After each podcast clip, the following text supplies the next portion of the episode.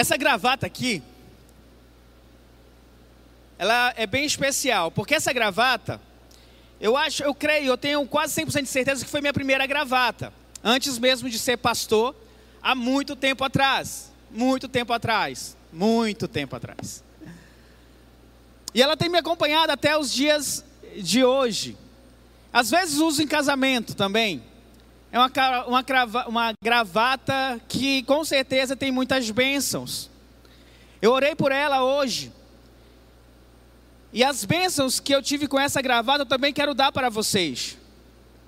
Basta apenas que você oferte uma oferta simbólica por um pedaço dela, tipo mil reais. E se não tiver, pode ser cem ou cinquenta reais. Tá bom? Combinado? Não, tem muita gente dizendo assim. Faz sentido para vocês um pregador falar sobre isso? De maneira alguma, né? Mas infelizmente, muitas igrejas utilizam coisas parecidas com essa e trazem como sendo uma verdade da palavra de Deus. Infelizmente, muitas dessas igrejas estão cheias de pessoas que creem, de fato, que algo parecido como esse possa ter uma bênção ou tenha uma aprovação de Deus. Nós estamos iniciando hoje uma série de mensagens com o tema Batalhando pela Fé. E a batalha pela fé começa pela verdade e pela verdade da palavra de Deus. Esta série está baseada no livro de Judas e você pode abrir a tua Bíblia em Judas. Detalhe, tá, gente? Esse Judas não é o Judas Iscariotes, tá bom? Judas Iscariotes traiu Jesus e não tem ah, nenhum livro com o nome dele.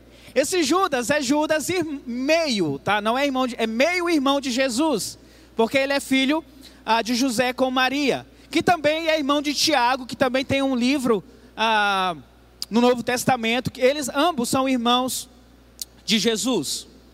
Ah, nós vamos falar a respeito da verdade e Judas ele vai trabalhar essa questão daqueles que se dizem cristãos, mas na verdade deturpam a palavra de Deus, são apóstatas. São pessoas que distorcem o que a palavra de Deus diz e ainda vêm com um ar de verdade. E por que que nós precisamos reforçar a verdade de acordo com a palavra de Deus? Porque o nosso Deus é Deus da verdade, conforme Salmo 31, 5, ou mesmo Isaías 65, 16. Aliás, a palavra de Deus é a verdade. Salmo 119, versículo 160. Isso nos diz que tudo que vem de Deus é verdadeiro e precisa ser buscado. Eu e você podemos divergir com relação ao que é verdade e o que não é. Mas a palavra de Deus, o que ela diz de fato é verdade. E nós não temos autoridade para distorcer o que a palavra de Deus vem nos dizendo. Por exemplo, hoje foi tratado ali na EBD o divórcio. A palavra de Deus diz que Deus odeia o divórcio. E não tem essa de você dizer, ah, eu quero ser feliz. Deus entende porque eu estou me divorciando. Se Deus odeia o divórcio, não é vontade de Deus que você se divorcie. Antes que haja perdão, arrependimento e que vocês possam voltar ao primeiro amor e ao pacto que fizeram no dia do casamento de vocês. Entende? Aliás, o Senhor Jesus Cristo, em João 1,14, é dito que ele é cheio de graça e de verdade. João 14,6 diz que ele é o caminho a verdade e a vida. O Espírito Santo, em João 14, 17, é chamado de Espírito da verdade.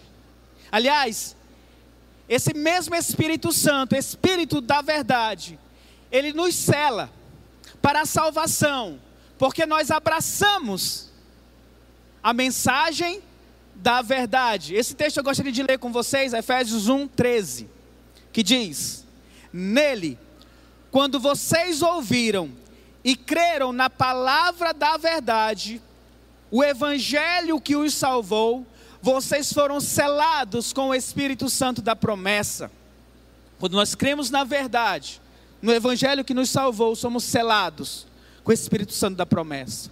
Em 1 Timóteo 3,15, a igreja é chamada de coluna e fundamento da verdade. E aqueles que creem na verdade, eles são livres do pecado e da morte. João 8,32 diz: E conhecerão a verdade, e a verdade vos libertará. Deus é a verdade. Jesus Cristo é a verdade. O Espírito Santo é o Espírito Santo da verdade. Conhecendo, conhecendo o Evangelho, ele nos liberta, a verdade nos libertará. Agora, por que, que eu estou reforçando isso sobre a verdade? Porque, meu querido, meus queridos irmãos e irmãs, nós vivemos um, uma época onde precisamos guerrear pelas verdades da palavra de Deus. Nós que nos chamamos seguidores de Cristo, ou o povo da Bíblia, eu acho tão bonito ser chamado povo da Bíblia. Se nós não guardarmos a verdade de Deus, quem é que vai guardar? Se nós não batalharmos pela verdade de Deus, quem é que vai batalhar? É por isso que buscamos nesta igreja, a cada estudo, a cada pequeno grupo, a cada mensagem, a cada escola bíblica dominical, preservar a verdade de acordo com as Escrituras. E gastamos tempo estudando as Escrituras da palavra de Deus, porque precisamos ser coluna e fundamentos da verdade.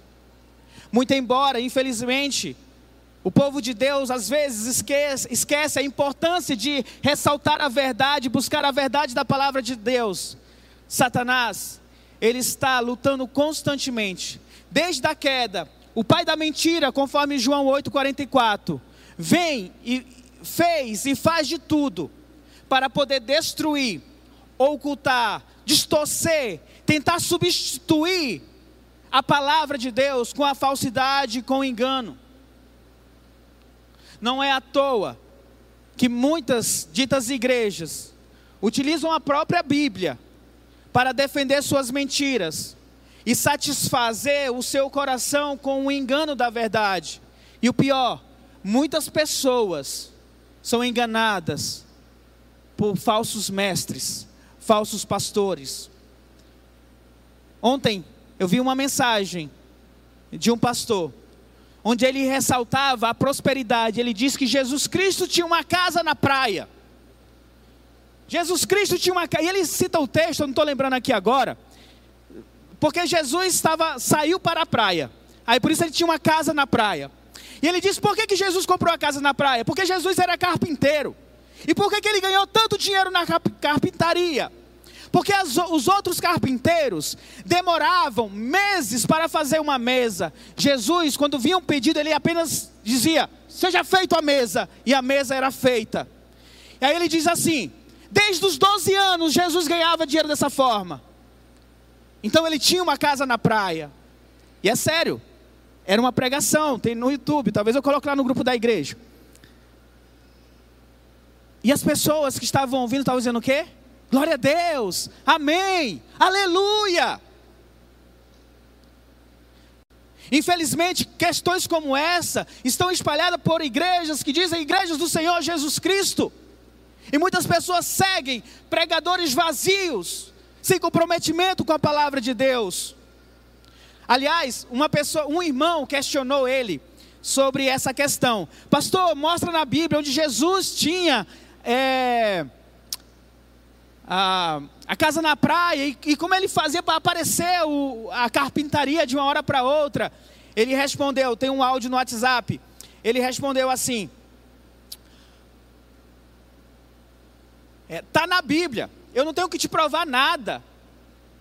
Afaste-se de mim, filho de Satanás.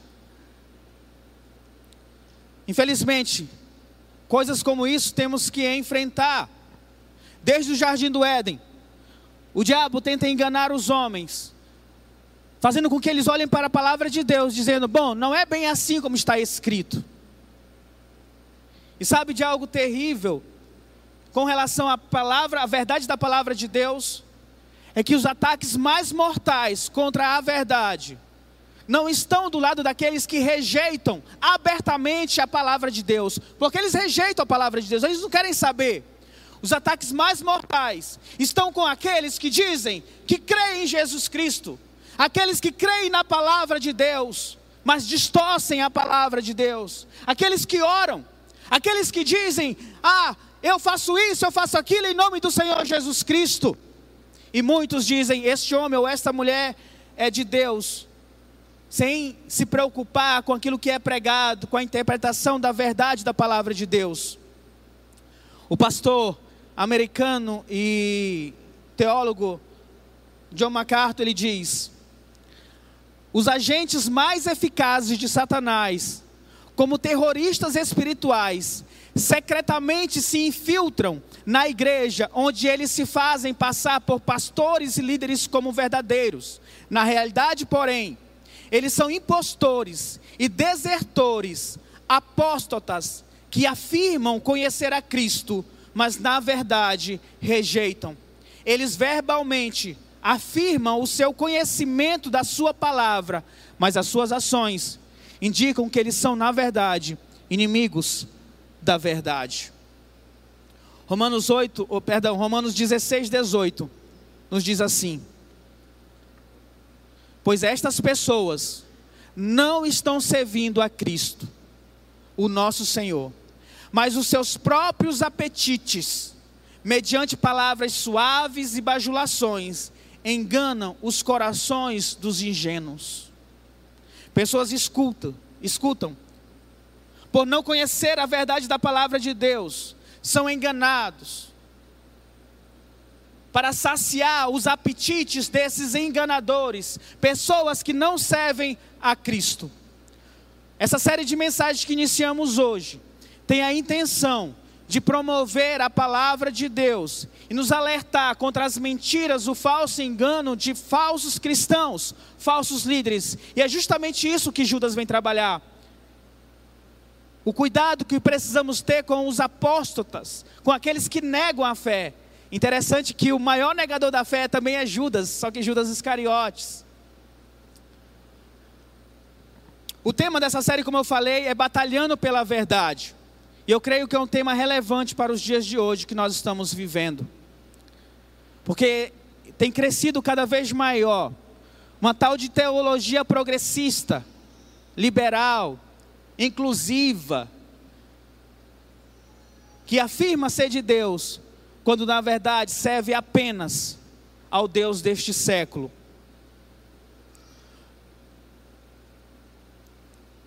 Quer ver um exemplo?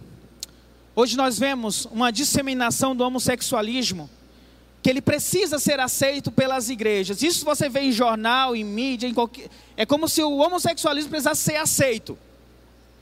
Os filmes, as séries, inclusive para crianças, retratam a homossexualidade como algo comum e algo que é, tem que ser aceito. Como se Deus estiver, tivesse planejado isso para a sociedade, para o homem. Esquecendo que Deus criou homem e mulher, homem e mulher os criou. E os designou um para o outro. A aceitação do homossexualismo dentro das igrejas tem sido como, colocado como algo que precisa ser aceito pelas igrejas. Hoje tem crescido um, um tipo de igreja que é chamado de igreja inclusiva. Em Roraima eu acho que não tem nenhuma igreja que se declare igreja inclusiva. A Bethesda ainda faz parte? Tem aqui em Roraima? Eu não sei. Porque recentemente a igreja Bethesda, ela adotou como uma doutrina geral de suas igrejas, a igreja inclusiva. Onde é uma igreja que atesta que venha como você está e continue como você está, porque Deus é amor. E tem uma grande ênfase nesse público LGBT. Começou lá em 1960 nos Estados Unidos, chegou no Brasil em 1990 e tem crescido e crescido muito. Eles cantam hinos, cânticos que muitas vezes nós cantamos aqui também. Eles abrem a Bíblia, há uma pregação, tem oração, pregam e dizem: Deus é amor. Na verdade, esse é o slogan principal. Deus é amor e Deus vai te amar do jeito que você está. No entanto, eles modificam a palavra de Deus. Inclusive, tem uma Bíblia que se chama Bíblia Inclusiva, onde eles modificam ou retiram partes da Bíblia para estar de acordo com a sua verdade.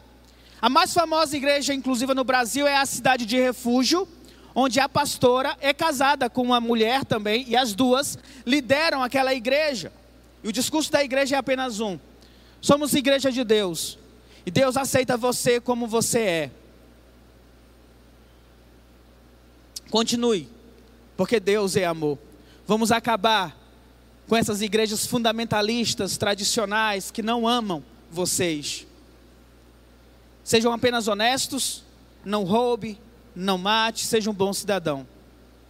Nessa igreja aceita de tudo, sem a necessidade de arrependimento. A revista Veja, Veja São Paulo, em 2021, no dia 4 de junho, publicou uma matéria dizendo assim: se a igreja evangélica não mudar e aceitar os gays, sofrerá um êxodo. Eles estão dizendo que se a igreja evangélica não mudar, se a igreja tradicional, como nós que somos, não mudar, em breve as pessoas dessa igreja vão sair dessa igreja, porque vão procurar as igrejas inclusivas. E percebe que o discurso de uma igreja como esta é um discurso perigoso e que pode atrair muitas pessoas, principalmente jovens. Porque é uma igreja que diz: você não precisa de arrependimento, você não precisa de mudar a sua prática, porque Deus é amor e Deus vai te amar. Então venha. E quando tu vem para uma igreja como essa e diz assim: você precisa se arrepender do teu pecado. Eu prefiro uma igreja que diz que não, eu posso continuar pecando e eu vou e Deus vai me amar e eu vou para o céu. Muitos destes ressaltam uma máxima que no final Deus acaba salvando todos, todo mundo, ignorando a verdade do Evangelho que diz: a alma que peca, essa morrerá. O inferno é ignorado. Aliás, nós teremos um momento aqui nessa série de mensagens que nós vamos dar especial atenção para o inferno e mostrar o quanto ele é real. E que de fato Aqueles que não creem no Senhor Jesus Cristo já estão condenados, já estão destinados à ira de Deus e ao inferno. E esta é uma realidade que a palavra de Deus não esconde. Aqueles que se mantêm firmes na palavra de Deus, na verdade, na tradição, são considerados fundamentalistas, evangélicos radicais. Bom, se eu sou fundamentalista por manter a verdade da palavra de Deus como está escrito, então de fato eu sou fundamentalista. Se eu sou evangélico radical, então eu sou evangélico radical. Mas eu não posso abrir mão da verdade da palavra de Deus, daquilo que Ele deixou como verdade. Além disto, temos outras igrejas que esquecem a palavra de Deus como o evangelho para a salvação de todo aquele que crê. A máxima é cura, milagres, mistérios. O uso de amuletos para receber bênção e ser abençoado. E milhares de pessoas lotam essas igrejas, porque estão à procura de Jesus Cristo milagreiro, mas não Jesus Cristo Salvador. E o discurso é muito bonito.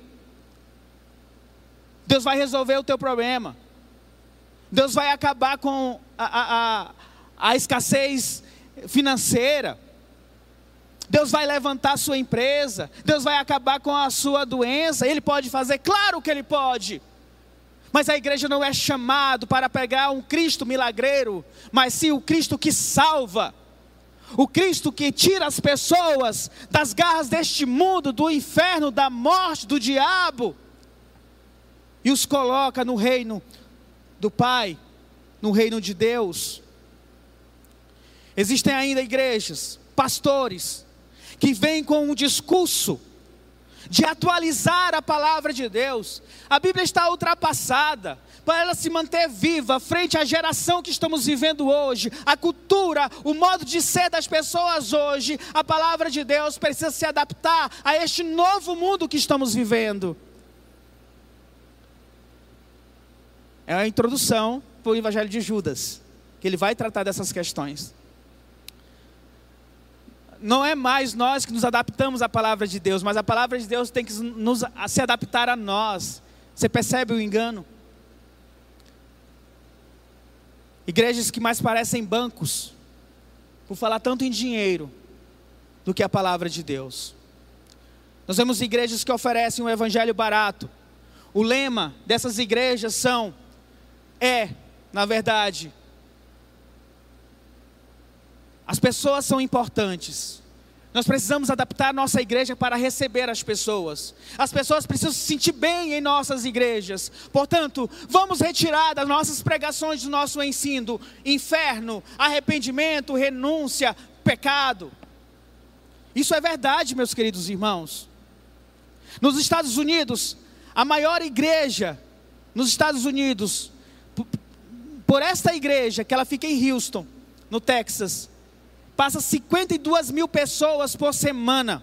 O pastor Joel Osteen, ele declara publicamente: em minha igreja, nós não falamos sobre o pecado, porque as pessoas já estão tão machucadas.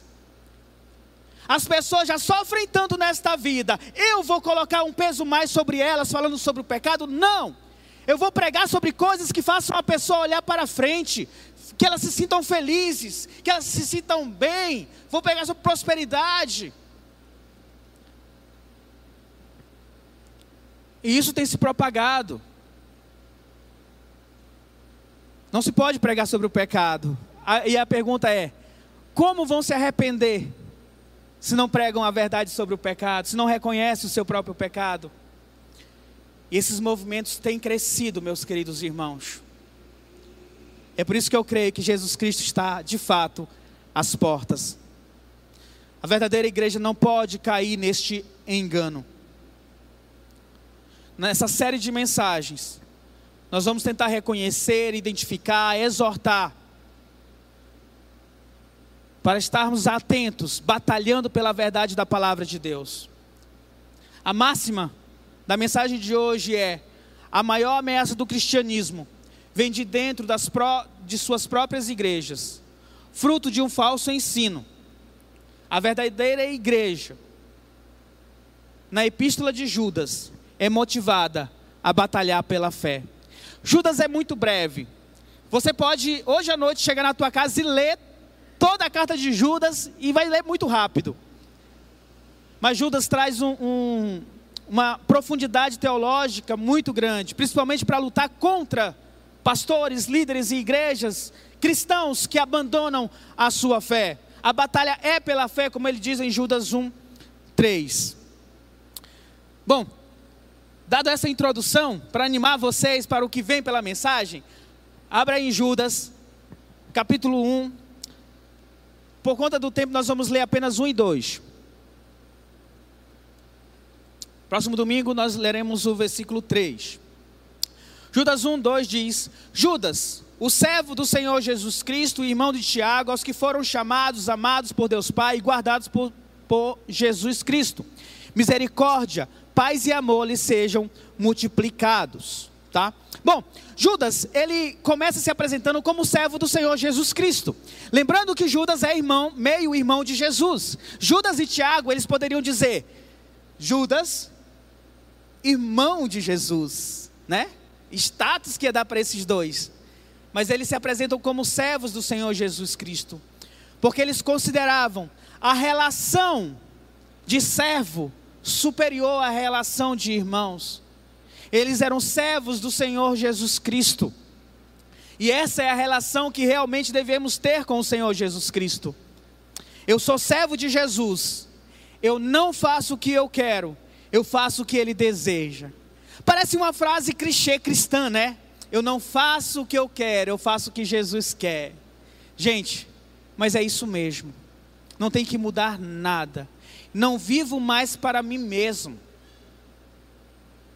Eu vivo para o Senhor Jesus Cristo, aquele que se entregou, aquele que morreu por mim. Eu sou servo do Senhor Jesus Cristo. Você apenas crescerá na tua fé, amadurecerá dentro do cristianismo. Se você entende isso, não vivo mais eu, mas é Cristo que vive em mim. Eu não tenho verdade alguma, a verdade que eu tenho é Cristo em mim. E aquilo que ele me ensina nas Escrituras Sagradas, e como servo do Senhor Jesus Cristo, eu apenas obedeço. Seja feita a tua vontade, Senhor, sobre a minha vida. Depois ele vem saudar os irmãos. E ele diz para quem ele está escrevendo.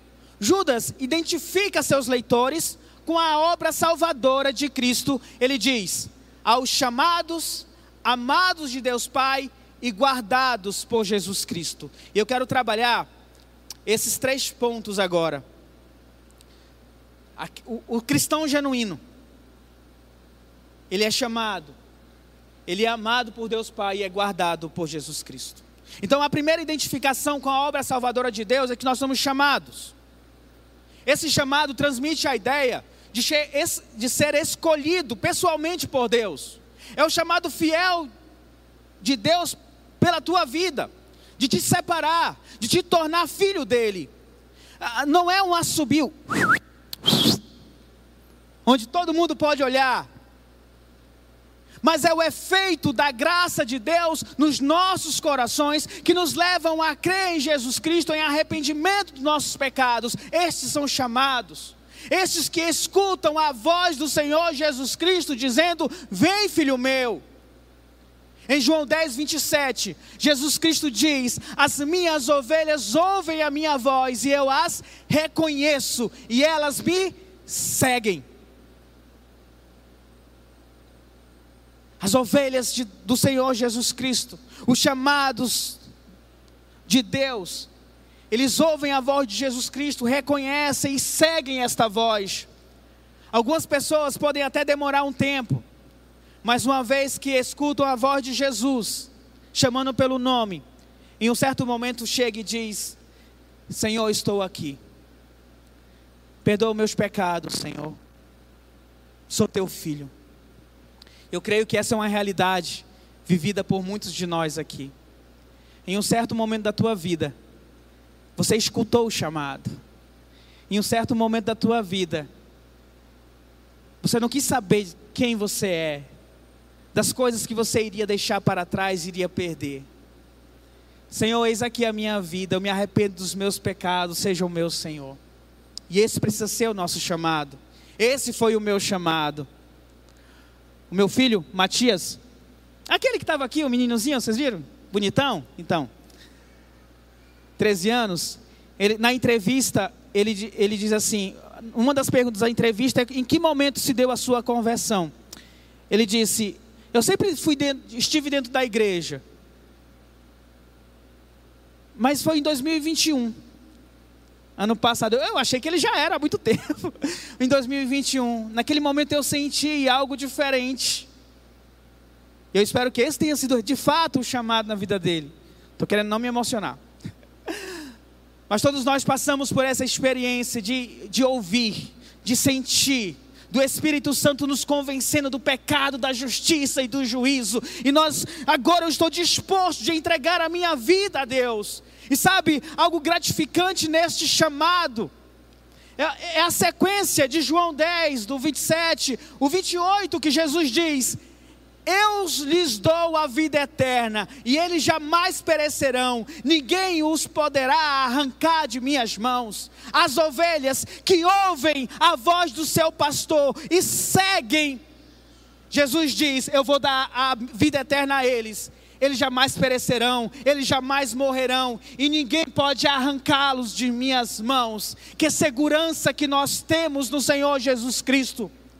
Os chamados, não são aqueles que estão vindo para a igreja, que quer cantam louvores, não mata, não roupa, é moralmente um cidadão bom, até creem que mereçam o céu, só que eles não abandonam pecados, eles não se arrependem verdadeiramente, amam mais a sua própria vida do que a vida de Jesus Cristo. Amam mais os seus prazeres do que o prazer de estar em comunhão com Cristo. Renunciar a pecado para quê? Se eu me sinto tão bem com esses pecados. Eu sou uma pessoa boa, todo mundo peca, ninguém pode me julgar. Deus é amor, Deus me ama do jeito que eu estou. Precisamos tomar cuidado, porque o Senhor Jesus Cristo fala sobre estes em Mateus 7, 22 e 23, que acham que são chamados. Ele diz: Muitos me dirão naquele dia: Senhor, Senhor, não profetizamos nós em teu nome, em teu nome não expulsamos demônio e não realizamos muitos milagres. Aí Jesus vai dizer: Então eu lhes direi claramente: nunca os conheci. Afaste-se de mim, vocês que praticam o mal.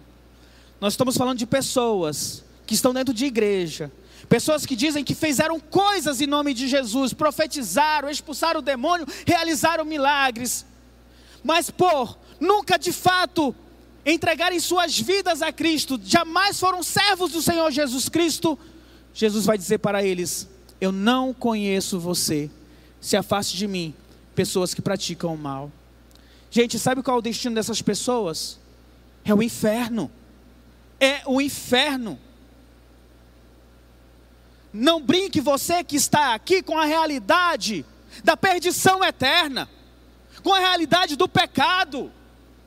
De Deus não se zomba. Não brinque de ser cristão, porque vai chegar o dia da tua morte e você estará diante do juiz, do Senhor Jesus Cristo. E o que você apresentará para Ele? Arrependa-se, creia no Senhor Jesus Cristo, entregue a tua vida a Deus, porque os chamados, eles amam a Deus, eles amam a verdade de Deus, eles se reconhecem como pecadores, eles reconhecem que não merecem o um céu, mas eles também sabem que por intermédio do Senhor Jesus Cristo, o seu sacrifício na cruz, a graça de Deus foi derramada em seus corações, e pela fé, eles podem crer em Jesus Cristo como Salvador, como Senhor, e se arrepender dos seus caminhos maus. Eles dizem: Não sou mais eu que vivo, mas Cristo vive em mim. Em Lucas 9, 23, Jesus já diz: Se alguém quiser acompanhar-me, negue-se a si mesmo, tome diariamente a sua cruz e siga-me. Renunciar a si mesmo, a quem você é, os seus desejos, seus prazeres, aquilo que você considera ser uma verdade. Confrontado com a palavra de Deus, você precisa abandonar, renunciar, morrer diariamente para quem você é.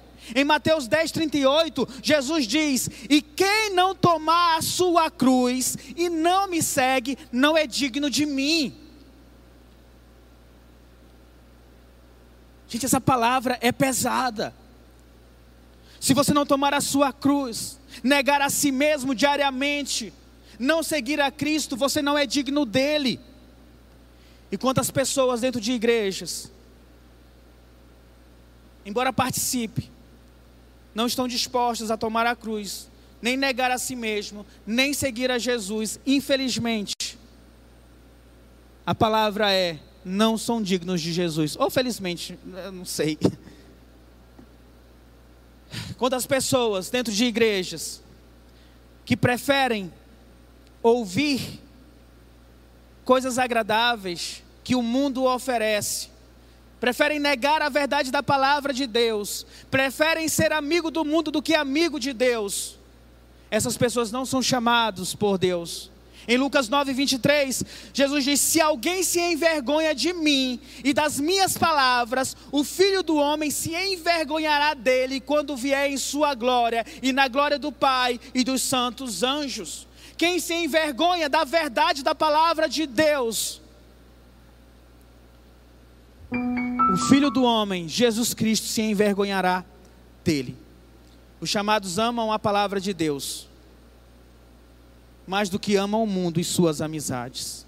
O segundo ponto, a segunda característica, é que nós somos amados por Deus Pai. O verdadeiro cristão que é chamado e reconhece que, é, é, reconhece que mesmo quando eles eram rebeldes, distantes de Deus, Deus os escolheu, Deus os amou, Deus deu a eles os benefícios da morte do Senhor Jesus Cristo, perdão e salvação. Romanos 5,8 ressalta aqui, mas Deus prova o seu próprio amor para conosco, em que, quando éramos pecadores, Cristo morreu por nós. Quando você ainda era pecador, Cristo morreu por você. Ele te deu vida quando você ainda estava morto em seu delito e em seu pecado. É o amor de Deus por nossas vidas. Em 2 Timóteo 1,9 diz: que nos salvou e nos chamou com uma santa vocação, não em virtude das nossas obras, mas por causa da sua própria determinação e graça. Essa graça nos foi dada em Cristo Jesus desde os tempos eternos. Esse Deus que nos amou e nos chamou para uma santa vocação não é em virtude daquilo que você faz, de quem você é, mas foi pela sua determinação, pela sua graça em Cristo Jesus nos tempos eternos. Esse seu amor por nós em Cristo Jesus nos tempos eternos quer dizer que em Cristo Deus já te amava antes, assim como Deus te ama agora, e Deus te amará amanhã, e Deus te amará durante toda a eternidade, porque nós somos chamados por Deus, nós somos seus filhos, nós ouvimos a voz do pastor, do Senhor Jesus Cristo, e ainda mais, não existe nada que você possa fazer para merecer mais do amor de Deus ou menos do amor de Deus, porque Ele simplesmente te ama com amor eterno. Às vezes a gente escuta algo do tipo: o melhor de Deus está por vir. Não, o melhor de Deus não está por vir, porque o melhor de Deus já veio, é o Senhor Jesus Cristo. Todos os benefícios futuros que nós temos foi por causa da morte e ressurreição do nosso Senhor Jesus Cristo. E Ele veio por causa do amor com que muito nos amou. Um amor infinito, um amor eterno. E por isso nós estamos seguros nele. Um texto lindo de Romanos 8, 38 e 39 diz: Pois eu estou convencido de que nem a morte, nem a vida, nem anjos, nem demônios, nem o presente, nem o futuro, nem quaisquer poderes, nem altura, nem profundidade, nem qualquer outra coisa na criação será capaz de nos separar do amor de Deus que está em Cristo Jesus, o nosso Senhor. Nada pode te separar do amor de Deus, daqueles que são chamados, daqueles que ouvem a voz do bom pastor. A segunda característica, a terceira, perdão, é que nós somos guardados por Cristo. Perceba que Judas, ele, ele, coloca numa sequência crescente o destinatário daquela carta. São identificados como chamados, amados e agora guardados pelo Senhor Jesus Cristo como nós lemos em João 10, do 27 ao 28. As minhas ovelhas, Jesus falando, ouvem a minha voz, eu as reconheço e elas me seguem. Eu lhes dou a vida eterna e elas jamais perecerão. Ninguém as poderá arrancar de minha mão. Estamos guardados no Senhor Jesus Cristo. Jesus Cristo prometeu que nós, cristãos genuínos, estamos seguros por toda a eternidade. Jesus disse para os discípulos: Eu estou indo para, os, para o Pai, mas eu vou retornar. Eu venho buscar vocês, porque onde eu estiver, vocês também estarão. Que promessa maravilhosa como o diabo cega o entendimento das pessoas para não crer nesta verdade, nessa esperança, nesta alegria eterna que o Senhor Jesus Cristo nos dá. Vocês estão guardados, nós estamos guardados em Cristo Jesus.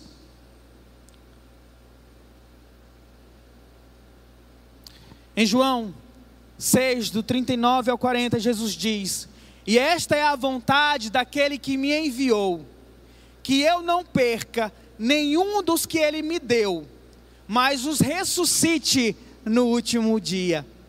Porque a vontade de meu Pai é que todo que olhar para o Filho e nele crer tenha a vida eterna. E novamente ele diz: E eu o ressuscitarei no último dia.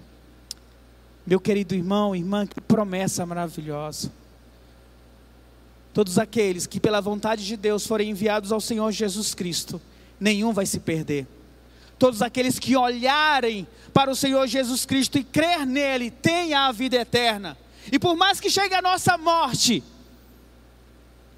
ele vai nos ressuscitar no último dia e habitaremos na casa do Senhor para todo sempre. Essa é uma garantia que nós temos em Cristo Jesus pela sua morte na cruz.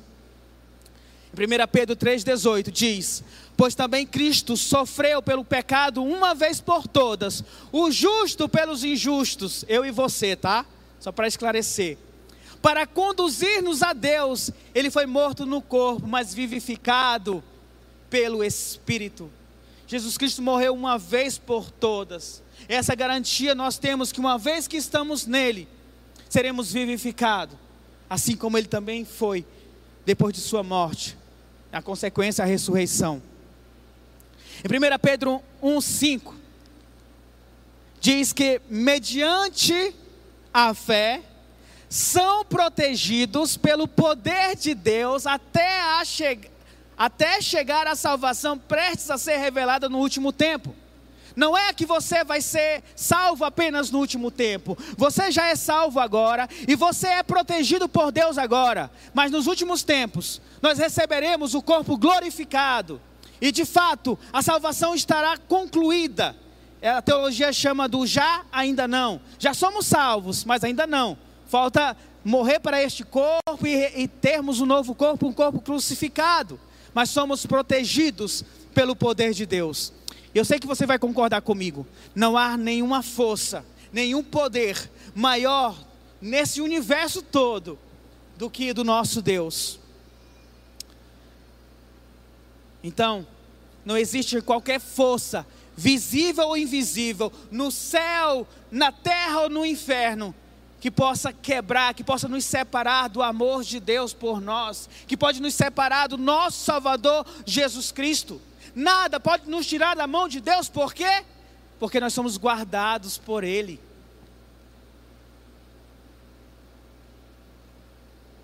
E o resultado disso é que eu e você, nós podemos descansar em Deus. Essa vida sim pode ser difícil. Pode ser que você sofra a vida toda. Pode ser que a tua conta bancária nunca suba além de R$ 1.500. Pode ser que agora você esteja vivendo uma doença terrível e nunca seja curada ou curado. Mas isso que está acontecendo agora contigo é nada.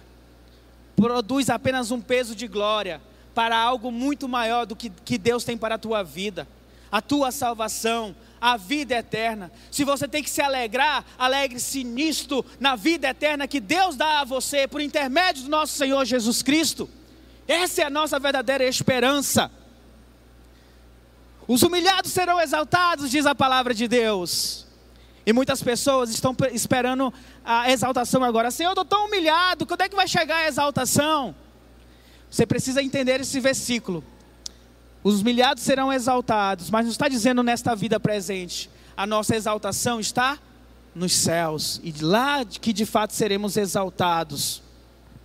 Para concluir, queridos, porque eu ressalto que somos chamados, amados e guardados por Deus. A revista Veja de São Paulo diz: a igreja evangélica sofrerá um êxodo se não adotar a igreja inclusiva. Ele está dizendo: as pessoas vão sair da igreja, vão procurar essas igrejas inclusivas que aceitam todos e tudo. Porque o jeito tradicional de ser igreja não faz mais sentido para a sociedade que temos hoje. Mas olhando para a declaração de Judas, para aqueles que são os cristãos genuínos, olhando para a própria Bíblia Sagrada, aqueles que forem para a igreja inclusiva, aqueles que procuram a igreja para saciar o seu ego, o seu desejo, são pessoas que serão e são consideradas apóstotas, que jamais foram chamadas, amadas ou guardadas por Deus. Você entende isso? Por quê? O cristão genuíno, aquele que é chamado, que é amado e que é guardado por Deus, não abandona a verdade da palavra de Deus.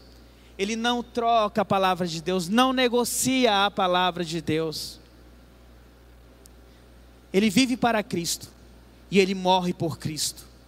Ele talvez diga as próprias palavras de Paulo em 2 Timóteo 1,12, que diz: por essa causa também sofro. Mas eu não me envergonho do. Perdão. Por essa causa também sofro, mas não me envergonho. Porque eu sei em quem eu tenho crido. E estou bem certo de que Ele é poderoso para guardar o meu depósito até aquele dia. Nós, cristãos verdadeiros, precisamos nos posicionar nesta batalha pela fé, a começar reconhecendo que nossa identidade em Cristo Jesus, nós somos chamados, amados e guardados pelo Senhor Jesus Cristo. Você tem essa convicção no teu coração, meu querido, minha querida irmã? Se não tem, eu te convido agora a buscar o Senhor Jesus Cristo a entregar o teu caminho ao Senhor para que isso seja uma realidade na tua vida. Reconhecer o chamado de Deus. E se você ainda luta contra o teu pecado e diz está tão difícil, ore ao Senhor, Senhor, converta o meu coração, muda a minha mente, Deus, me transforma em uma nova criatura.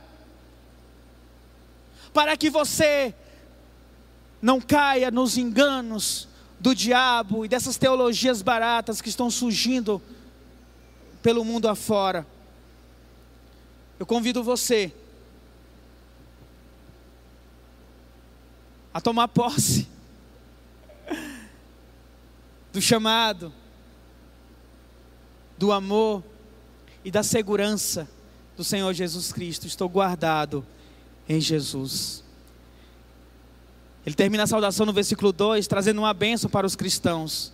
Ele diz: misericórdia e paz, que é uma saudação comum para os judeus, e ele acrescenta: e o amor. E olhando para as escrituras sagradas, principalmente para os escritos dos apóstolos, esse amor é uma referência ao amor de Cristo.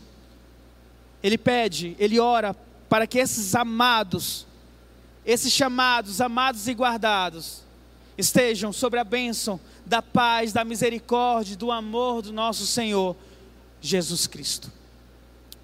Que Deus nos abençoe. Baixa a tua cabeça agora. Se tem uma coisa que o diabo não deseja, é que você reconheça a verdade das Escrituras sagradas. Mas o que nós estamos pregando agora, e estamos clamando ao Espírito Santo, é que as ciladas do inimigo, a venda do Deus deste século possa ser desfeita agora. Que o teu coração se abra agora para a verdade do Evangelho, que você é um pecador e que você merece o inferno. Mas Deus, com muito amor com que amou a tua vida, Ele enviou Jesus Cristo para morrer na cruz do, do Calvário, no teu lugar, para pagar o preço de morte que deveria ser teu. O que ele pede de ti é: creia no Senhor Jesus Cristo e se arrependa dos teus pecados. Você tem a oportunidade agora de orar a Deus, de entregar o teu caminho ao Senhor e confiar nele, que o mais ele vai fazer.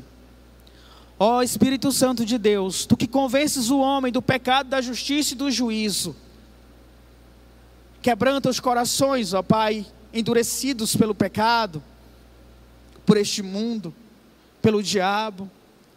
Retira a venda, ó Deus, para que eles possam ver a luz de Cristo, Senhor.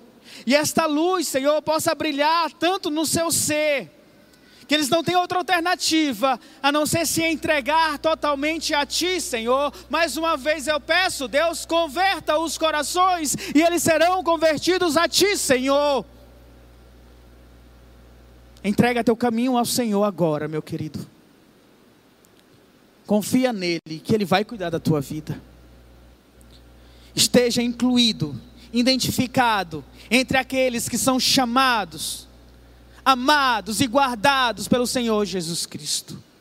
Agora eu quero orar também, Senhor, por aqueles que já professam a Ti como único e suficiente Salvador. Guarda as mentes e corações, ó Pai, para que eles não sejam, para que nós não sejamos enganados pelo diabo e suas artimanhas, ó Pai. Que possamos nos arrepender também de falsos caminhos, ó Pai, de falsos ensinamentos e que possamos buscar a tua verdade, Senhor, porque é a tua verdade que liberta, Senhor. Que possamos de fato dizer: não vivo eu, mas Cristo vive em mim. E termino esta oração agradecendo a Ti, porque um dia o Senhor me chamou. Um dia a tua voz, Senhor, me disse: Vem, filho meu. E eu entreguei a minha vida a ti, Senhor. Me arrependi dos meus pecados, ó Pai. Estou aqui diante de ti, Senhor, sem merecer nada, nada, nada. E por isso eu te agradeço, porque eu não mereço nada. Mas o Senhor tem me dado vida, vida eterna, a oportunidade de conhecer, de pregar a tua palavra. E oro também, Senhor, pelos meus filhos, ó Pai. Pelos filhos dos meus irmãos aqui presentes, Senhor. Que eles possam conhecer a tua palavra e crescer na tua palavra. Que o diabo, com suas, com suas ciladas, ó Deus, não venham enganar os nossos filhos, ó Pai, levando para os maus caminhos, ó Deus, desviando da tua palavra, Pai amado. Tenha misericórdia, Senhor, para que de fato nós possamos dizer: eu e minha casa serviremos ao Senhor, Pai.